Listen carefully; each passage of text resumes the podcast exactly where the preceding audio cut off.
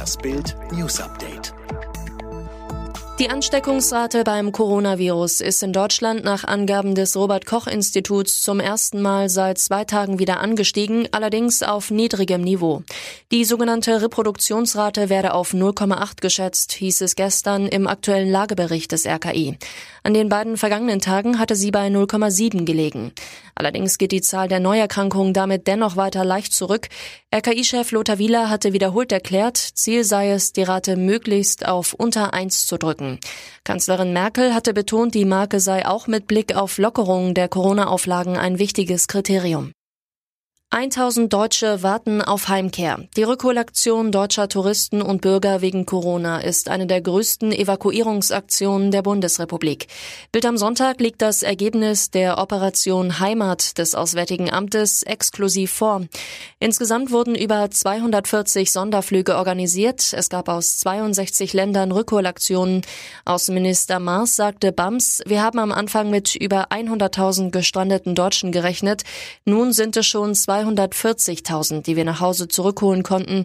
Wenn man diese Zahlen sieht, dann ist das eine wahre Herkulesaufgabe. Österreichs Tourismusministerin Elisabeth Köstinger hat in der Corona-Krise bei der Frage nach Reisemöglichkeiten im Sommer Gesprächsbereitschaft gegenüber Deutschland angedeutet. Die ÖVP-Politikerin sagte zur Zeitung Die Presse, die Einschränkung der Reisefreiheit wird uns in den nächsten Monaten noch erhalten bleiben. Wenn Länder aber auch auf einem sehr guten und positiven Weg sind, wie etwa Deutschland, dann gibt es durchaus auch die Möglichkeit, dass man sich bilateral einigt. Sie antwortete damit auf die Frage, ob Touristen im Sommer Sommer nach Österreich kommen und umgekehrt Österreicher ins Ausland fahren können. Herthas Neutrainer Bruno Labbadia ist nicht zu bremsen. In seiner ersten Woche bei den Berlinern hat er für sich die 15-Stunden-Schicht eingeführt, arbeitet täglich von 7 bis 22 Uhr auf dem Platz und der Geschäftsstelle. Manchmal macht er sogar noch länger.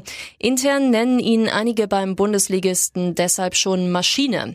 Hertha-Manager Michael Preetz, Bruno will im Verein alles kennenlernen und zwar richtig und dafür nimmt er sich viel Zeit für jeden und alles.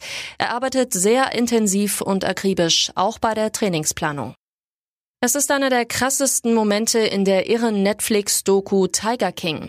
In der fünften Episode erschießt sich Travis, der Lebensgefährte von Tigerzüchter und Zoobetreiber Joe Exotic. Zeuge des tragischen Vorfalls war damals Exotics Angestellter und Wahlkampfchef Joshua Dial. Er saß genau daneben, als Travis sich umbrachte. Unglaublich, Dial bekommt jetzt erst Hilfe, das traumatische Erlebnis zu verarbeiten.